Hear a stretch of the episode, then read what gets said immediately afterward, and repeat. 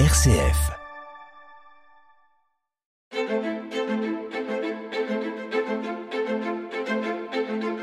Quand je serai grand, Philippe Lansac.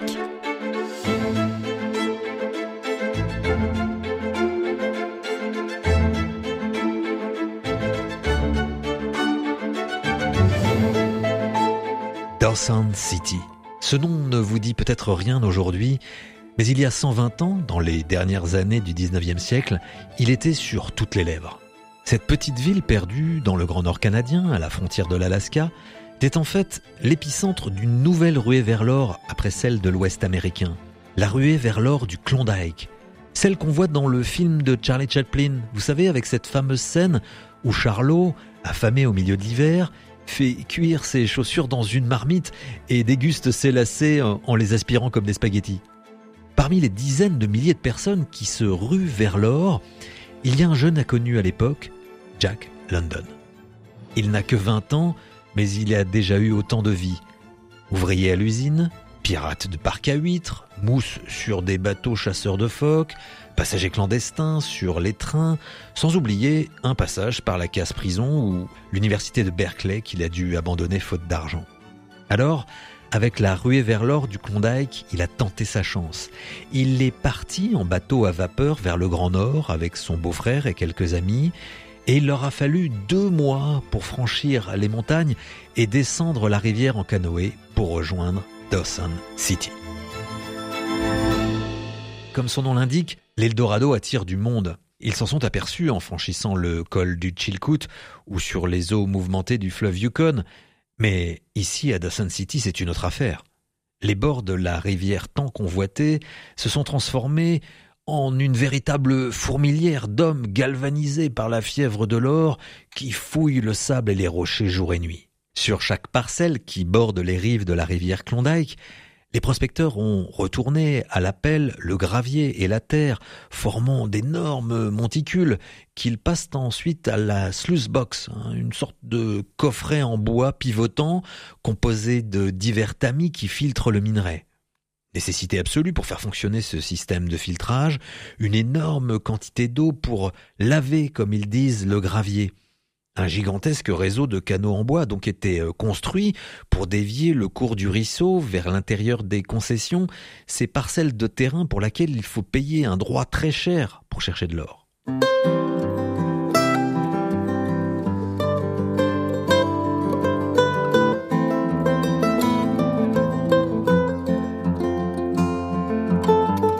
Conscient que tous les terrains sont déjà occupés au niveau de Dawson City, Jack London et ses amis décident de tenter leur chance un peu plus en amont du fleuve, dans une des dernières régions non exploitées, Anderson Creek.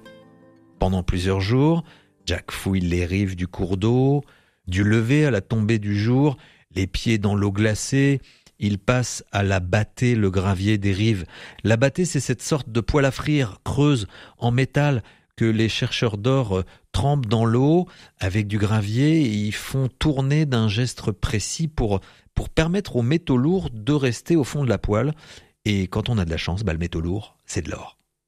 Jack découvre ses premières pépites, mais dès la mi-octobre, les journées raccourcissent dramatiquement. 7 minutes de lumière en moins chaque jour, soit trois quarts d'heure par semaine.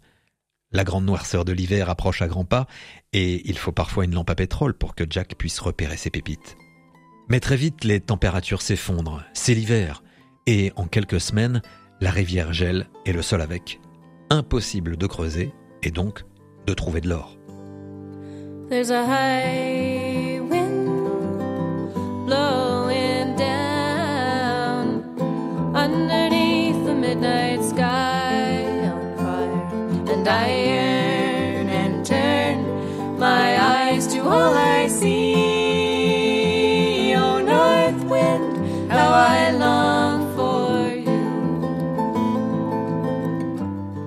Alors de longues mois d'attente.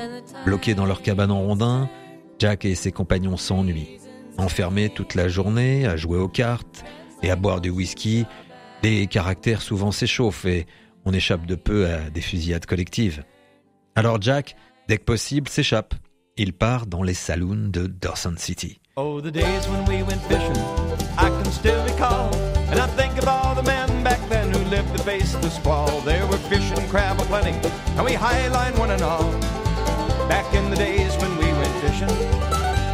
Car ce petit hameau composé de quelques cabanes en rondins il y a encore six mois s'est transformé en une ville de plus de 20 000 habitants avec euh, ses commerces, ses hôtels aux façades en bois coloré, ses bars, casinos, cabarets, des banques aussi. Car ici, du fait de l'isolement du lieu et de la fièvre de l'or, les prix s'enflamment et Dawson devient la ville la plus chère d'Amérique du Nord. On paie en poudre d'or et en pépites, même pour un kilo de farine. Un œuf vaut un dollar pièce alors que le salaire moyen d'un ouvrier aux États-Unis atteint un dollar et demi par jour. Pour un litre de lait, il faut payer 8 dollars, soit 5 fois plus cher que du whisky.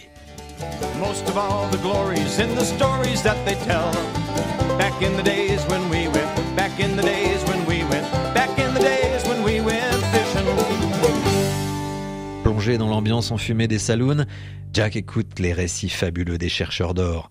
Il découvre aussi les Amérindiens, leur culture et leurs souffrances du fait de l'invasion des Blancs. Le problème au milieu de cette folle vie de Dawson City, c'est que de l'or, lui, Jack, il n'en a pratiquement pas trouvé. Et il n'en a donc pas les moyens de cette vie. Et il doit vite retrouver euh, la vie monotone de la cabane en rondin.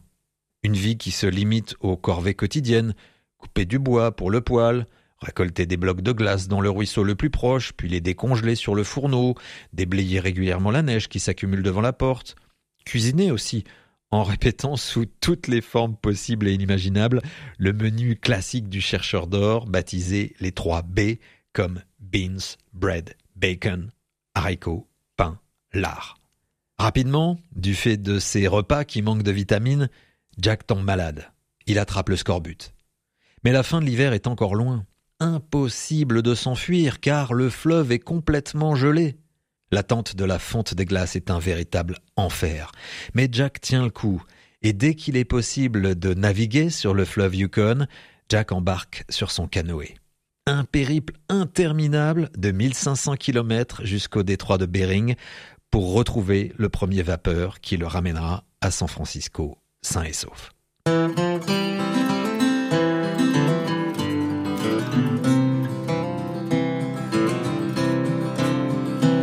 Was a land of such beauty, you just had to light a cigarette. A horseback man on a magazine crushed against the wind and he's heading west, and to the west come the coastal mountains, beckoning the fool, blowing burnt sea and across a pallet from high school, and the road heading for the sun.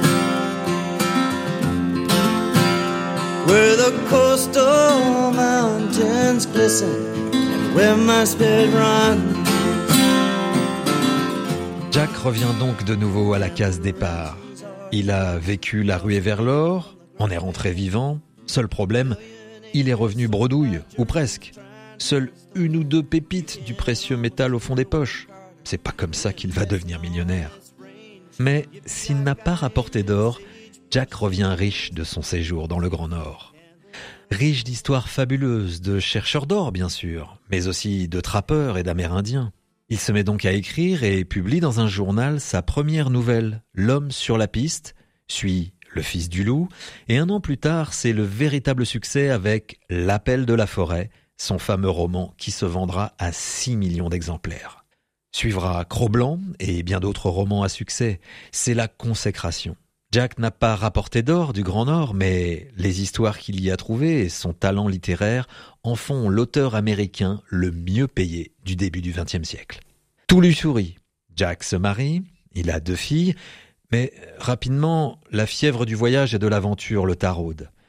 Il part à Londres et découvre les bas-fonds de cette immense cité industrielle. Lui qui a connu la misère ouvrière, il se retrouve et comprend intimement celle des travailleurs londoniens. Alors, il écrit, là encore, pour relater les histoires de la souffrance du peuple. Ses livres deviennent de véritables documentaires, et Jack se transforme même en, grand reporter, couvrant pour un journal américain la guerre qui fait rage entre la Russie et le Japon.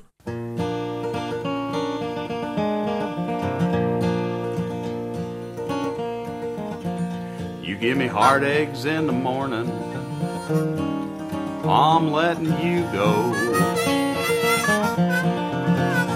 You give me hard eggs in the morning. Cheese, I'm letting you go.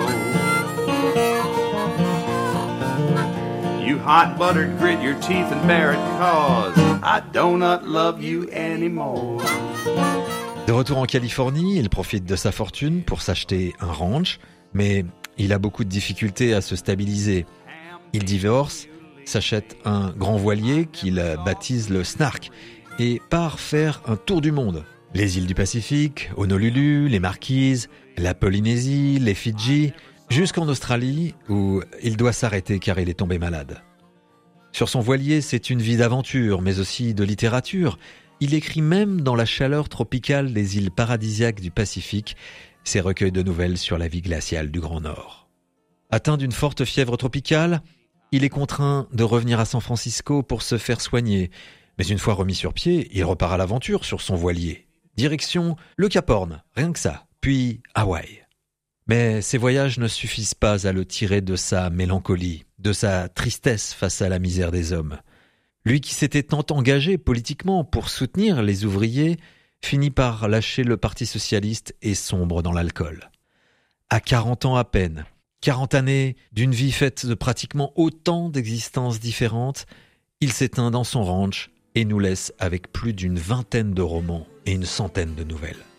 Bref, le petit voyou de la baie de San Francisco, l'enfant travailleur qui connut la misère et tenta sans succès de trouver de l'or, nous laisse bien plus riche encore, riche d'une myriade de pépites littéraires qui pour longtemps encore nourrira, c'est certain, notre imaginaire.